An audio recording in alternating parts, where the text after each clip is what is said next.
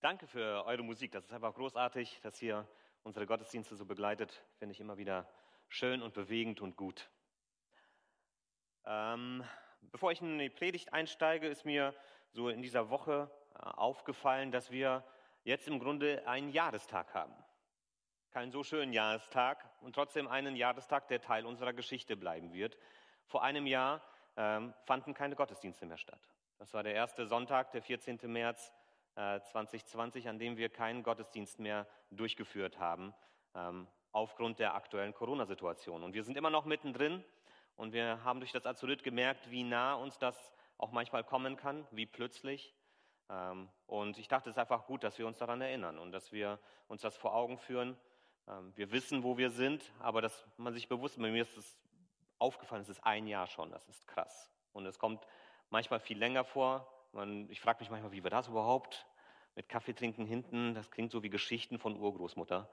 Äh, aber ich bin fest davon überzeugt, dass das wieder sein wird und dass wir diese Gemeinschaft wieder haben dürfen und uns wieder daran erfreuen dürfen. Aber eben, es ist noch nicht ausgestanden und wir sollten da einfach dranbleiben, auch im Gebet, eben auch für das Azurit, ähm, dass dort einfach auch ähm, Gott dem Einhalt gebietet, dass das noch weiter um sich greift äh, und dass wir auch da einen Weg herausfinden aus dieser Krise ganz, als ganze Gemeinschaft auf der ganzen Welt. Lass uns einfach da auch dran denken. Was diese Woche noch war, ist, das Interessante ist, dass Gott uns ja ein bisschen Anschauungsunterricht gegeben hat zur letzten Predigt. Äh, wir waren bei der letzten Predigt auf einem Boot mitten im Sturm. Und äh, wir haben diese Woche auch Sturm draußen gehabt. Und ich weiß nicht, wer sich von euch vielleicht mutig auf die Garage gestellt hat und gerufen hat, Schweig, sei still. Oder vielleicht in Südgeorgsfehn auf dem Kanal oder so, das weiß ich nicht genau. Ähm, ich habe es mich nicht getraut. Äh, ich war froh, dass ich im Haus drin war, aber es hat schon ganz schön geklappert. Ähm, und ähm, wir gehen aus einem Sturm textmäßig heute in einen anderen Sturm. Wir haben beim letzten Mal gesehen, wie Jesus als Schöpfer dieser Welt ein Machtwort spricht und wie er Macht hat über die Natur, wie er den Sturm zur Ruhe bringt. Und die Jünger sind sehr erschrocken gewesen. Sie haben sich gefürchtet, weil sie angefangen haben zu begreifen, mit wem sie es dort zu tun haben, welche Macht dieser Jesus hat, der mit ihnen im Boot ist. Jetzt kommen sie auf die andere Seite des Sees und wir sind eben weiter im Markus-Evangelium unterwegs. Sie kommen auf die andere Seite des Sees und begegnen dort einem Mann, der diesen Sturm in seiner Seele trägt. Da wütet auch ein Sturm, aber ein ganz anderer. Und wie Jesus mit diesem Mann umgeht und welche Macht er dort zeigt, das wollen wir uns heute anschauen in Markus 5, die Verse 1 bis 20. Ich lese diesen Text ich habe ihn auf der Folie, aber ich ermutige auch immer wieder, dass man einfach mit reinschaut in die Bibel ähm, und das mitverfolgt. Markus 5, 1 bis 20. Als sie auf der anderen Seite des Sees das Gebiet der Gerasener erreichten und Jesus eben aus dem Boot stieg, kam ihm ein Mann entgegen. Dieser Mensch wurde von einem bösen Geist beherrscht und hauste in Grabhöhlen. Er war so wild, dass er nicht einmal mit Ketten gebändigt werden konnte. So oft man ihn auch an Händen und Füßen fesselte, jedes Mal zerbrach er die Ketten wieder und riss sich los. Niemand konnte ihn überwältigen. Tag und Nacht hielt er sich in den Grabhöhlen auf oder irrte in den Bergen umher. Dabei schrie er und schlug mit Steinen auf sich ein.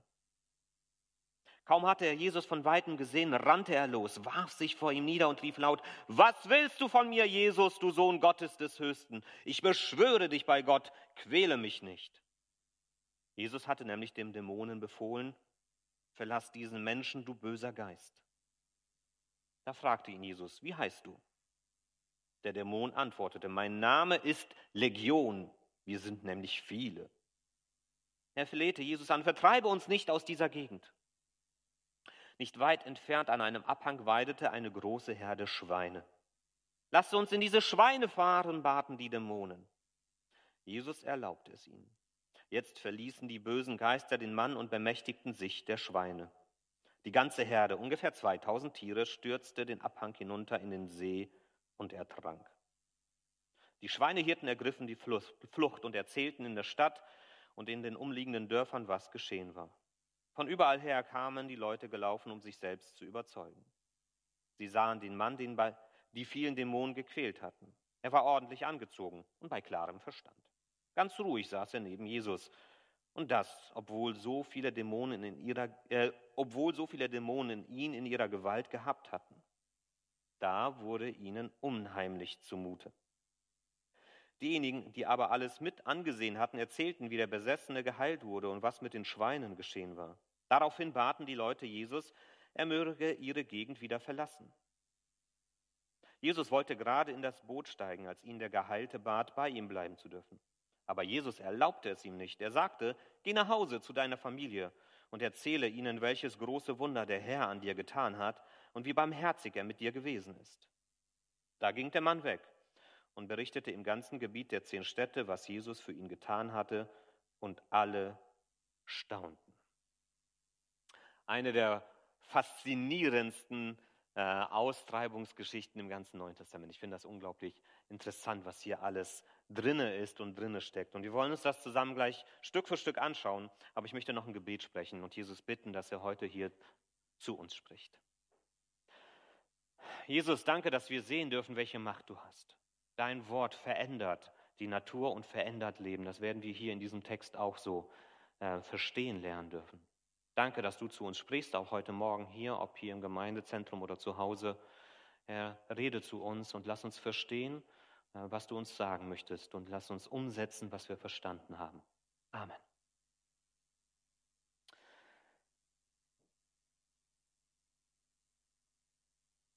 Jesus kommt in eine andere Gegend. Er ist auf dem See Genezareth, er geht über das Ufer raus aus Galiläa hinein in der Text redet davon in das Gebiet der Gerasener. Da beginnen bei diesem Text schon ein bisschen die Schwierigkeiten. Diesen Text finden wir sowohl auch in Matthäus als auch in Lukas. Und ähm, da werden verschiedene Ortschaften erwähnt, wo Jesus ist. In äh, Matthäus ist es, dass er in das Gebiet von Gadara gekommen ist. Und die Leute fragen sich, wo ist jetzt Jesus tatsächlich am Ende gelandet? Ich habe mal eine Karte mitgebracht und ähm, man sieht dort, ich versuche das mal anzuzeigen, vier Punkte. Einmal hier oben, dann hat man hier, hier und hier unten. Das sind Ortschaften, die sowohl Gadara als auch Gerasa heißen, ähm, Gergesa. Welcher dieser Orte es nun am Ende ist, darüber streiten sich die meisten Gelehrten. Die meisten gehen davon aus, dass hier dieses Gebiet irgendwo gemeint ist. Also dass Jesus nicht so weit runtergegangen ist, sondern dass dieses Gebiet gemeint ist. Und wenn man sich das anschaut, weiter anschaut, dann äh, sehen wir hier so ein bisschen die Ortschaft, also die Gegenden, die Regionen, die es gibt. Und äh, hier ist die Dekapolis, von der die Rede ist, das Gebiet der zehn Städte. Und in dieser Region, irgendwo muss es gewesen sein, in der Region dieser zehn Städte, dass Jesus diesem Mann begegnet ist. Was wird über ihn gesagt? Über ihn wird gesagt, dass er in Grabhöhlen hauste und dass er in den Bergen Zuflucht gesucht hat. Also hier haben wir es mit einem Mann zu tun, der zwar lebt, aber sich bei den Toten wohler fühlt als bei den Lebenden.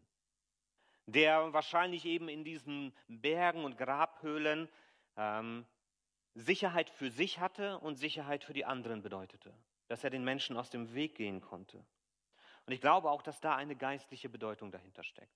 Dass dieser Mann von seinem ganzen geistlichen und geistigen Zustand her eben weniger bei den lebenden Menschen ist und mehr bei den Tieren und bei äh, den Toten, die halt eben ohne Verstand sind. Also man merkt, da ist einer, der ist innerlich ganz gefesselt. Und ich habe euch mal Bilder mitgebracht von so Grabhöhlen, dass man so eine Vorstellung hat. Das ist so ein Eingang zu so einer Grabhöhle in Stein gemeißelt. Das ist schon ein bisschen aufwendiger.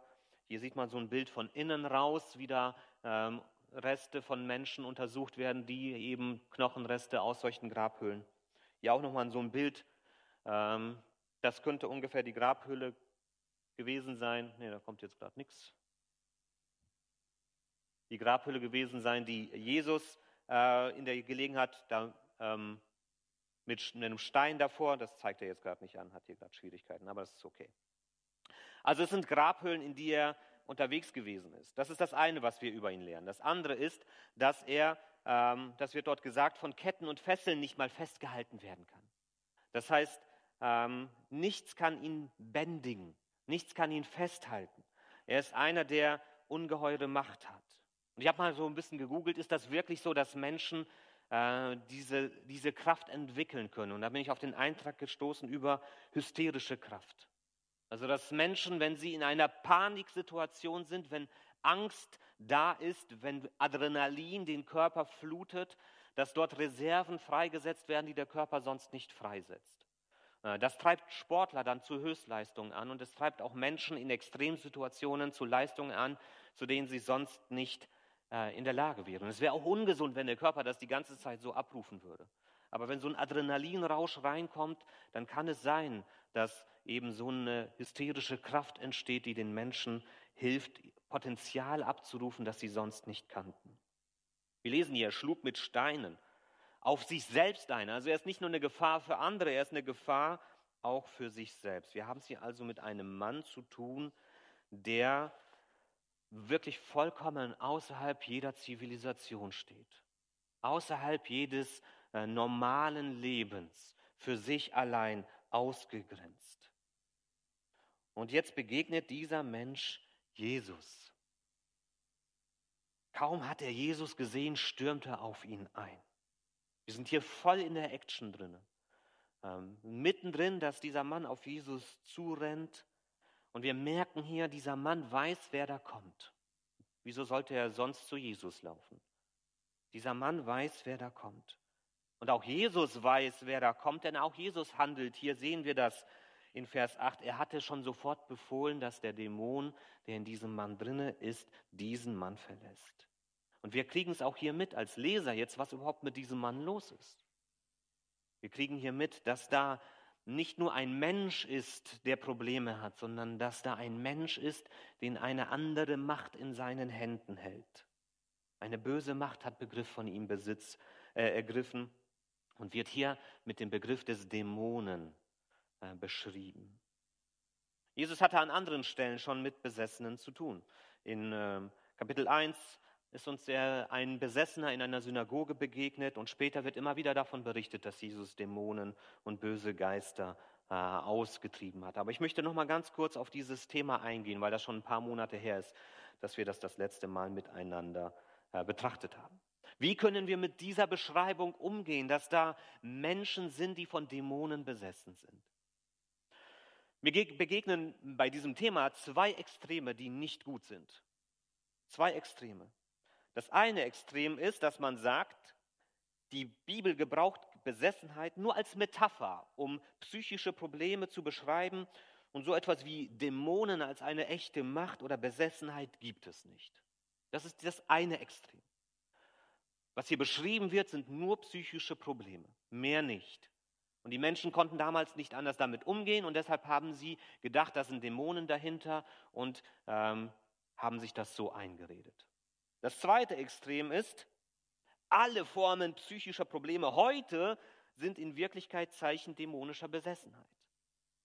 Das ist das zweite Extrem, ähm, was mir immer wieder begegnet. Und ich möchte ganz deutlich sagen, sowohl das eine als auch das andere passt nicht. Wird der Wirklichkeit nicht gerecht. Es ist nicht so, dass alles, was mit Dämonen zu tun hat in der Bibel, im Grunde nur eine Metapher ist. Und es ist nicht so, dass es im Grunde keine echten psychischen Erkrankungen sind, sondern wir hinter jeder psychischen Erkrankung irgendwo den Teufel entdecken müssen. Wir haben im ganzen Neuen Testament nur wenige ausführliche Berichte darüber, dass Jesus Menschen von Dämonen befreit. Es wird zwar immer wieder allgemein erwähnt, aber ganz konkrete äh, Beschreibungen gibt es nur an wenigen Stellen. Und dann gibt es eben die allgemeinen Berichte über dämonische Heilung. Und ich denke, dass wir es in der Bibel sowohl mit dem einen als auch mit dem anderen zu tun haben. Ja, es kann sein, dass hinter manchen, wo dämonische Mächte vermutet wurden, vielleicht wirklich nur eine psychische Erkrankung gewesen ist. Die Menschen hatten damals keine Vorstellung von Psyche in dem Sinne, wie wir das heute haben, die Zusammenhänge. Und es kann sein, dass manches, wo Menschen gedacht haben, da ist eine Besessenheit, dass dort Jesus im Grunde nur eine psychische Erkrankung geheilt hat. Aber wenn wir uns die Berichte anschauen, wo Jesus ganz konkret heilt, wo er diesen Menschen begegnet, mit ihnen redet, merken wir, dass da mehr dahinter ist und dass man das nicht einfach nur wegstreichen kann, weil es für uns unbequem ist in unserer westlichen Welt, weil wir nichts mit diesem Gedankengang zu tun haben wollen, dass wir sagen, nee, das sind im Grunde auch nur Geschichten, die man sich erzählt, äh, um deutlich zu machen, dass Jesus hier psychisch kranken Menschen geholfen hat. Es ist definitiv mehr als nur eine äh, psychische Erkrankung, mit der wir es hier zu tun haben. Jesus redet mit diesem Menschen und Jesus redet mit der Macht hinter diesem Menschen, mit der Macht, die von diesem Menschen Besitz ergriffen hat. Es geht um mehr. Und diese böse Macht hat Angst vor Jesus. Sie weiß, dass sie gegenüber Jesus nicht bestehen kann. Und hier finden wir etwas Paradoxes. Er sagt, du Sohn Gottes, ich beschwöre dich bei Gott, quäle mich nicht. Also hier finden wir einen Dämonen vor, eine böse Macht, die Gott gegenübersteht, die jetzt Jesus im Namen Gottes anfleht, ihn in Ruhe zu lassen. Was ich hier so sehe, ist, dass wir es dort mit dieser Zerrissenheit dieses Menschen zu tun haben. Er ist innerlich komplett zerrissen. Er rennt zu Jesus, aber bittet Jesus dann, ihn in Ruhe zu lassen. Er kommt zu Jesus und bittet ihn, nicht zu quälen. Zerrissenheit. Er ist ein Mensch, der innerlich zerbrochen ist. Wie reagiert jetzt Jesus auf diesen Menschen? Ich finde das ganz faszinierend. Jesus ist ganz gelassen. Weder hat er Angst vor diesem Menschen, noch lässt er sich einschüchtern, noch lässt er sich umschmeicheln, sondern Jesus reagiert ganz souverän. Und er schaut diesen Mann an und er sieht den Mann, wer er wirklich ist. Jesus sieht, wer du bist. Und er sieht, was in deinem Leben los ist. Er sieht, dieser Mann ist für ihn keine Gefahr, sondern er ist ein Opfer. Dieser Mann ist nicht böse als Mensch, sondern er ist gequält. Er ist keine Bedrohung, sondern eine zerbrochene Seele voller innerem Schmerz. Und er braucht Heilung. Er ist kein Feind, den man vernichten muss. Der Mensch. Sondern dieser Mensch ist ein von Gott geliebtes, aber innerlich verstörtes Kind. Und es braucht Hilfe. Und er redet mit diesem Menschen und er redet zugleich mit dieser Macht dahinter. Wie heißt du? Und da antwortet jetzt nicht der Mensch, sondern es spricht diese Macht aus ihm heraus. Und antwortet mit, wir heißen Legion, wir sind viele. Legion ist der Ausdruck für eine römische Armeeeinheit, 5.000 bis 6.000 Mann. Und das ist hier ähm, ein ganz interessanter Trick, ich sage das mal, dieser Macht. In der damaligen Zeit glaubte man, dass wenn man Dämonen austreiben will, dann muss man wissen, welcher Dämon das ist. Man muss seinen Namen kennen. Nur wenn man seinen Namen kennt, kann man ihn austreiben. Dann hat man Macht über dieses Wesen. Und dieses Wesen gibt seinen Namen nicht preis. Es versteckt sich hinter, äh, hinter, einem, ja, hinter einem anderen Begriff. Du erfährst unseren Namen nicht, Jesus. Wir sind viele. Es reicht, dass du uns mit Legion ansprichst. Und damit meinen sie, sie hätten vielleicht Jesus ein Schnippchen geschlagen. Wenn er unseren Namen nicht kennt, kann er uns nicht austreiben. Aber es wird deutlich, dass diese Macht sich da furchtbar irrt. Mit Jesus kann man keine Spielchen spielen. Und sie merken sofort, das hilft uns nicht. Und sie gehen in solche Rückzugsgefechte.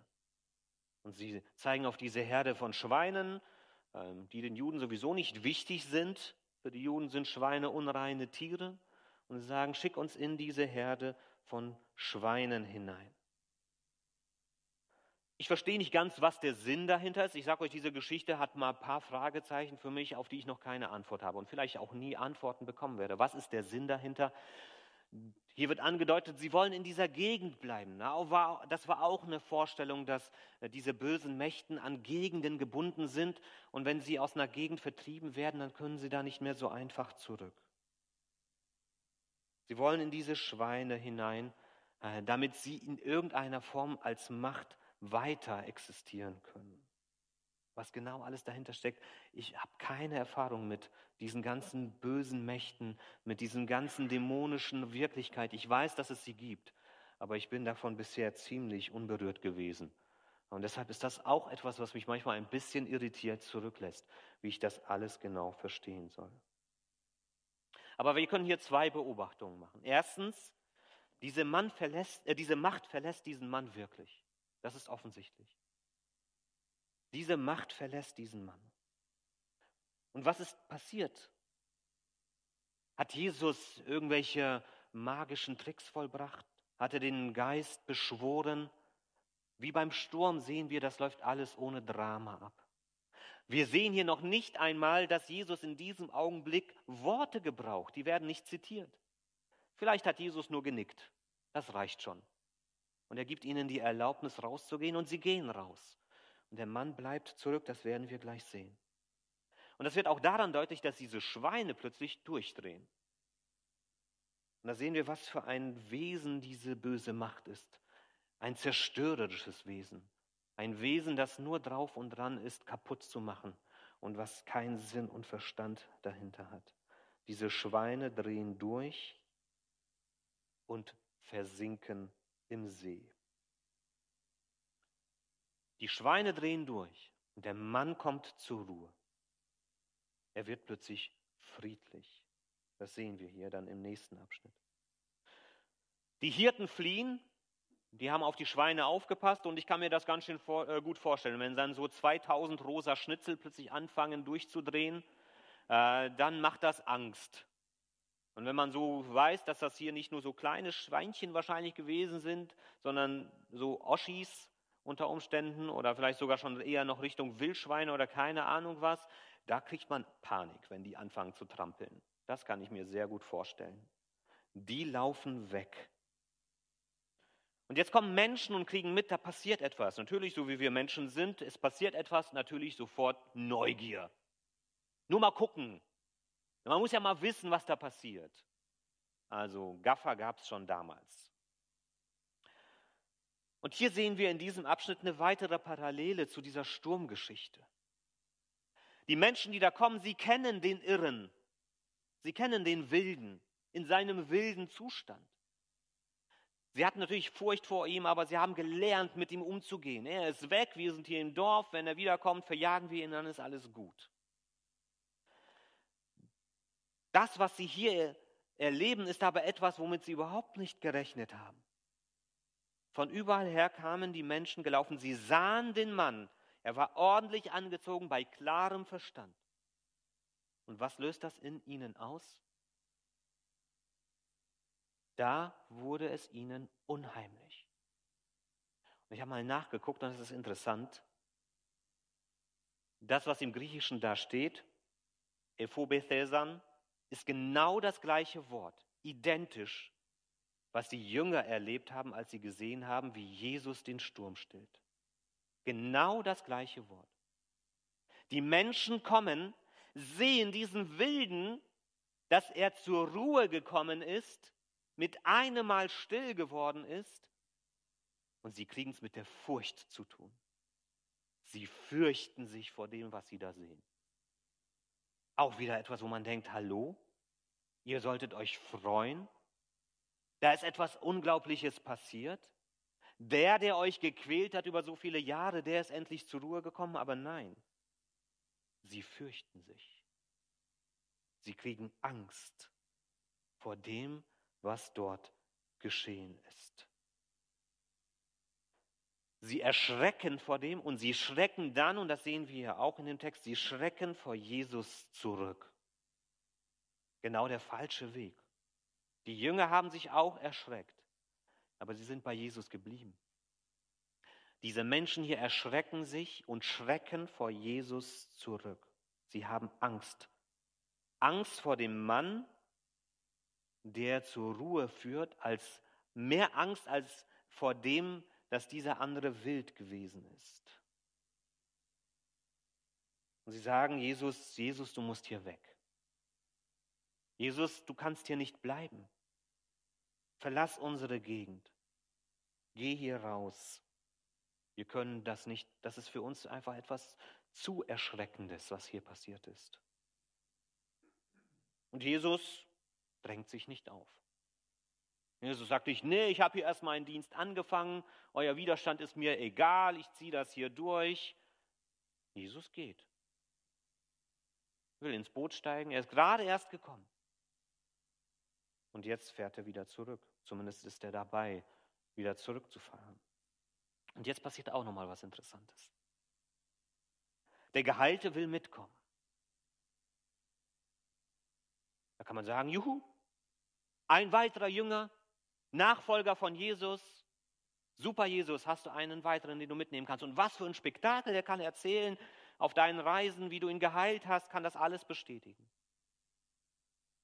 Ein frommer Wunsch dieses Mannes und eine gute Gelegenheit für Jesus. Und wieder merkt man, Jesus ist kein Marketing-Experte. Der sagt ihm, nein, du bleibst hier. Und erzähle es deiner Familie, was passiert ist. Was könnte diesen Mann motiviert haben, mit Jesus mitgehen zu wollen? Das wird hier nicht genau genannt. Das ist ein bisschen Spekulation. Aber ich kann mir das gut vorstellen. Er hat vielleicht über Jahre in dieser Gegend gewütet, hat Menschen verletzt, hat ihnen Angst gemacht, hat sich unmöglich benommen, ist vielleicht dann nackt durch die Gegend gelaufen. Die Menschen haben eine Geschichte mit ihm und er mit ihnen und jetzt wird ihm das alles bewusst. Vielleicht hat er Angst vor den Menschen, ihnen zu begegnen, ihren Blicken zu begegnen, ihre Angst, vielleicht auch ihre Abscheu, vielleicht auch ihrem Mitleid. Er hat Angst, sich seiner Vergangenheit zu stellen. Er hat Angst vor Ablehnung. Mit Jesus hier mitzugehen, ist der einfache Ausweg. Weg von der Gegend hier, tabula rasa, ich fange einfach neu an. Jesus lehnt das ab. Wieso? Hier finden wir ein kleines bisschen Andeutung. Und ich denke, was wir bei Jesus sehen, ist, er sieht hier bei dem Mann eine Chance und gleichzeitig eine Verantwortung. Der Mann soll die Chance ergreifen, die sich ihm bietet, ins Reine zu kommen mit den Menschen, denen er Unrecht angetan hat. Er soll die Chance nutzen, ihnen von dem zu erzählen, was dort passiert ist. Und er soll die Chance nutzen, daraus etwas Gutes entstehen zu lassen. Und er soll sich vor dieser Verantwortung, die er dort hat, nicht drücken. Er soll nicht weglaufen. Was können wir aus dieser Geschichte mitnehmen? Drei Punkte habe ich für uns mitgebracht. Das erste ist, und das war schon deutlich bei dieser Sturmstellung und das wird hier wieder deutlich, Jesus hat Macht über alle Mächte dieser Welt. Jesus hat Macht über alle Mächte dieser Welt. Und für mich ist so die Geschichte vom Sturm und die Geschichte von diesem Mann, das sind so für mich so Spiegelbilder, die wir haben. Zwei Geschichten, die ganz eng miteinander verwoben wird. Und das, dieser Begriff, dieser Furcht, der macht für mich das nochmal so deutlich, der dort aufgetaucht ist. Wir haben Unruhe in der Natur und wir haben Unruhe im Menschen. Wir haben einen Sturm, der außen tobt und wir haben einen Sturm, der innen tobt. Und wenn wir uns daran erinnern, was ist die Ursache dafür, dass die Natur für uns zur Gefahr geworden ist? Es ist der Sündenfall des Menschen. Der Mensch hat die Natur in den Abgrund gerissen. Und erst wenn der Mensch wieder Frieden mit Gott findet, kann es auch Frieden in der Natur geben. Das ist das, was mir hier so in diesen beiden Geschichten, die wie so ein, ein gemeinsames Bild vor Augen stehen, das gehört für mich zusammen. Jesus bringt Frieden. Er bringt Frieden in die Natur und er bringt Frieden zu den Menschen. Und nur Jesus hat die Möglichkeit, umfassenden Frieden zu schenken. Jesus greift nicht nur die Symptome an, sondern er greift wirklich auch das Übel bei der Wurzel an und er schenkt Lösungen, er schenkt Frieden, er hat die Macht. Jesus hat die Macht über alle Mächte dieser Welt. Das ist das eine, was wir hier sehen. Und das kann uns einfach auch einen Frieden schenken. Wenn wir uns manchmal machtlos fühlen, wenn wir uns verschiedenen Mächten ausgeliefert fühlen, dass wir wissen, Jesus hat die Macht über alle Mächte dieser Welt. Das zweite ist, stelle dich den Legionen in deiner Seele. Spinnt heute. Okay. Stelle dich den Legionen in deiner Seele. Ich habe schon über psychische Erkrankungen und Besessenheit gesprochen. Und das, was wir lernen dürfen, ist, zwischen beide Extreme hindurch zu denken und zu leben. Wir wissen heute mehr als damals. Wir wissen viel mehr über das innere Wesen und Leben der Psyche eines Menschen. Das ist alles gut. Aber wir wissen noch nicht alles. Und ich möchte unseren Psychologen und Psychotherapeuten und Psychiatern da auch nicht auf die Füße treten. Aber wenn ich das so mitbekomme, auch wenn ich das bei Angehörigen oder sowas mitbekomme, wie dort mit diesen Herausforderungen umgegangen wird, dann ist das für mich trotzdem manchmal noch ein Stochern im Nebel. Man probiert Sachen aus, hier Medikamente, dort Medikamente und es hilft und manchmal eben auch nicht und man kann sich das nicht immer erklären. Und es gibt Menschen, denen können alle unsere Medizin nicht weiterhelfen. Wir stochern da manchmal immer noch im Dunkeln. Wir wissen vieles über das, was in unseren Köpfen vor sich geht, aber wir wissen weit nicht alles. Und es gibt mehr, als wir uns vorstellen können. Und da hilft eben manchmal die Medizin irgendwann nicht mehr. Und doch sollte das der erste Ansatzpunkt sein, den wir immer suchen, wenn wir mit diesen Herausforderungen zu tun haben.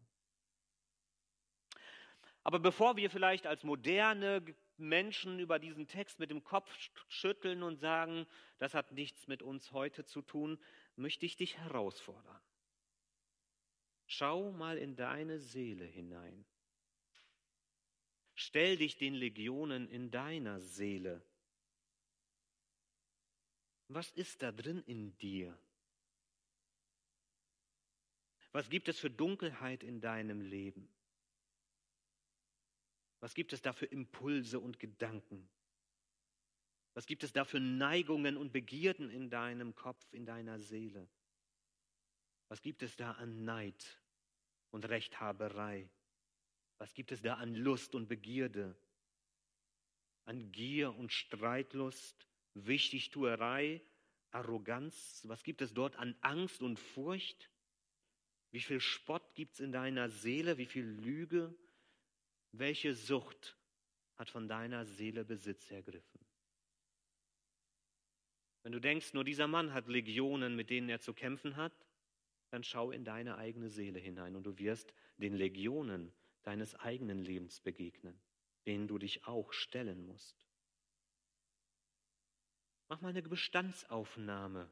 Welche Macht vielleicht diese Triebe, diese Begierden, diese Impulse und Neigungen in deiner Seele haben? dass sie immer wieder auch manchmal nach vorne dringen. Und dann hast du deinen Ausraster. Und dann ähm, bist du von Neid getrieben. Und dann machst du dich über den anderen lustig. Und dann hältst du dich für besser und lässt es den anderen spüren. Und dann merkst du, wie diese Dunkelheit in deiner Seele an die Öffentlichkeit kommt. Wenn deine Seele geschwächt ist, wenn du unter Stress bist, zu wenig Schlaf oder viele andere Sachen deine Seele schwach gemacht haben. Jetzt stell dir mal vor, diese Impulse deiner Seele, diese Legion in deiner Seele würde mal die Kontrolle über dich übernehmen. Kannst du dir das vorstellen, was das bedeuten würde? Wenn nicht das Licht, sondern die Dunkelheit komplett Besitz von dir ergreifen würde? Und es ist ein Geschenk, dass wir nicht davon überrannt werden. Aber es ist manchmal immer nur einen kleinen Augenblick weit weg davon, dass es vielleicht mal passiert. Stell dich den Legionen in deiner Seele und komm mit deinen Legionen zu Jesus. Bring ihm die Dunkelheit deiner Seele. Bring ihm diese inneren Triebe, und das, was in deinem Inneren so drin ist, in deiner Seele. Er hat Macht über alle Mächte. Und wenn du diese Legion wegdrängst und so tust, als gäbe es das nicht, dann kannst du es nicht unter die Herrschaft von Jesus bringen. Aber wenn du dich dem stellst und wenn du dir das bewusst machst, dann kannst du es Jesus geben. Und er kann dir jeden Tag aufs Neue die Kraft geben, dass das Licht über diese Dunkelheit in deiner Seele gewinnt. Lass sein Licht in deine Seele reinleuchten und stelle dich den Legionen in deinem eigenen Leben. Und das Dritte ist, fliehe nicht vor der Verantwortung vor deiner Haustür. Fliehe nicht vor der Verantwortung vor deiner Haustür. Ich habe da gleich an Paulus gedacht im Brief an die Philipper. Ich möchte zu Jesus gehen, aber ich habe hier noch eine Aufgabe. Er ist vor der Verantwortung nicht geflohen. Und ich kriege das manchmal in Gemeinden so mit, dass es da diese Spannung gibt seit 2000 Jahren zwischen einerseits Maranatha, Jesus komm bald. Oh, wann ist das endlich alles zu Ende? Und wann kommt Jesus endlich wieder? Und Jesus kommt schnell, ich halte das alles nicht mehr aus. Und das nervt mich alles. Und diese Diskussionen und, und, und, und, und. Jesus kommt wieder. Auf der einen Seite. Und auf der anderen Seite gibt Jesus uns den Auftrag, geht hinaus in alle Welt. Du hast einen Job zu tun. Ihr habt einen Auftrag und ihr habt Verantwortung. Und in diesen Spannungen bewegen wir uns seit 2000 Jahren. Und mal gewinnt der eine Impuls, alles draußen zu vergessen und sich nur noch darauf auszurichten, dass Jesus endlich zurückkommt. Und mal gewinnt der andere Impuls, dass wir nach draußen gehen und dass wir uns dieser Verantwortung stellen. Bei dem Mann sehen wir, zuerst war er im Angriffsmodus. Aber als Jesus ihn beruhigt hat, da kriegt er es mit der Angst zu tun und geht in die Flucht. Und Jesus erinnert ihn an die Verantwortung vor seiner eigenen Haustür, an die Möglichkeiten, an die Chancen. Und dieser Mann ergreift die Chance. Und er erzählt von dem, was Jesus getan hat. Und das Ergebnis war, alle waren erstaunt. Alle waren erstaunt, die das gehört haben. Es zeigte Wirkung. Sein Zeugnis, sein Bericht über das, was Jesus in seinem Leben getan hat, hat Wirkung. Und was wir für uns mitnehmen dürfen, ist, dass auch wir lernen, dass wir uns hier nicht im Gemeindehaus einsperren. Dass wir uns nicht hierhin zurückziehen und sagen, hier ist die Welt noch in Ordnung. Ist sie nicht, das wissen wir auch. Sondern dass wir immer wieder den Mut haben, rauszugehen rauszugehen zu den Menschen, rauszugehen zu deiner Familie, rauszugehen zu deinen Nachbarn, rauszugehen zu deinen Arbeitskollegen, rauszugehen zu den Menschen um dich herum. Vielleicht fragst du dich aber, was soll ich denen erzählen? Ich bin kein Pastor, kein Evangelist. Was soll ich denen erzählen? Du musst nicht ausführlich predigen. Was hat dieser Mann hier gemacht? Er hat keine theologischen Vorträge gehalten, sondern er hat nur erzählt, was Jesus in seinem Leben getan hat. Was hat Jesus in deinem Leben getan? Kannst du dir das überhaupt bewusst machen? Hast du Situationen vor Augen, in denen Jesus etwas in deinem Leben bewirkt hat? Wenn du das nicht hast, dann solltest du vielleicht ins Gebet gehen dann ist das vielleicht eine Möglichkeit, erstmal mit Jesus ins Gespräch zu kommen, dass er dir das aufzeigt. Oder dass du diese Erfahrungen mit ihm machst, bewusster vielleicht auch machst. Aber wenn du diese Erfahrungen schon gemacht hast, dann musst du nur darüber reden. Jesus hat mich von meiner Sucht befreit, kannst du sagen, wenn das für dich zutrifft. Jesus hat mir Orientierung in meinem Leben gegeben, als ich nicht wusste, wie es weitergehen soll. Jesus hat mich vor dem Selbstmord bewahrt. Jesus hat meine Ehe gerettet, als sie beim kurz vorm Scheitern gewesen ist. Jesus, das spüre ich jeden Tag, hat mich lieb und gibt mir Kraft, jeden Tag neu anzupacken. Was ist es bei dir? Was kannst du Menschen um dich herum erzählen? Und wisst ihr was, ich habe mir das mal vorgenommen. Für diese Predigt habe ich überlegt, was könnte ich erzählen? Und ich bin keiner, der in der Vergangenheit schwelgt immer wieder. Und ich mache mir über sowas oft nicht Gedanken. Und ich habe mir jetzt mal die Mühe gemacht. Und ich habe ein paar Sachen, an die ich mir dann, an die ich gedacht habe. Und wir vergessen so vieles. Ich habe in den USA einen furchtbaren Sturz erlebt, als ein Auto gegen mein Fahrrad geprallt ist. Und ich bin kopfüber umgekippt. Und es hätte auch Genickbruch bedeuten können. Und mir ist nichts passiert. Ich sehe das als ein Wunder Gottes im Ausland ins Krankenhaus zu kommen, vielleicht gelebt sein, das hätte schlimm sein können. Ich habe ein Problem am Rücken, ich wurde operiert, 98. Zum Glück hat man das festgestellt, sonst sitze ich heute im Rollstuhl. Danke, Jesus. Bei unserer Tochter hat man eine Autoimmunerkrankung festgestellt. Wir wussten nicht, was mit ihr los ist. Wir haben Sorgen gehabt, wir konnten es uns nicht erklären. Und Gott hat uns Antworten geschickt. Vielen Dank, Jesus. Gott hat mir Orientierung im Beruf gegeben, manchmal auch gegen meinen Widerstand. Hatte mich gezogen und hat mir einen Weg gezeigt, den ich gehen kann. Ich bin dankbar über die Gespräche, die in meiner Familie in den letzten Jahren stattfinden konnten, dass wir uns auf einer anderen Ebene anfangen können zu begegnen nicht nur auf einer kindischen, sondern auf einer erwachsenen Ebene. Und das ist so wichtig als Grundlage dafür, dass wir in Zukunft Herausforderungen anpacken können, die uns begegnen werden, als Geschwister zum Beispiel. Dafür bin ich dankbar, dass Jesus uns das möglich gemacht hat. Ich bin dankbar für die Veränderung in mir, dass aus einem kleinen, widerspenstigen, arroganten, ähm, überheblichen und besserwisserischen Jugendlichen ein, ein kleines bisschen weniger arrogant und überheblicher Erwachsener geworden ist. Das ist viel. Ich bin Jesus dankbar dafür. Und erst diese Woche, als ich auf diesem Weg zur Predigt war, dachte ich, oh Jesus, du bist manchmal echt verrückt. Ich war beim äh, Kleinigkeiten auch. Ich war beim Einkaufen. Und, äh, man muss ja Einkaufswagen überall mitten hineinnehmen. Und dann hatte ich kein Geld und nur 20 und 10 Cent Stücke. Und du suchst ja das ganze Auto dann ab, ob du noch irgendwas findest. Und dann habe ich gesagt, Jesus, schenk mir bitte einen Einkaufswagen, wo der Chip nicht gebraucht wird, weil der futsch ist komme ich zum, und der erste Einkaufswagen war wirklich so einer.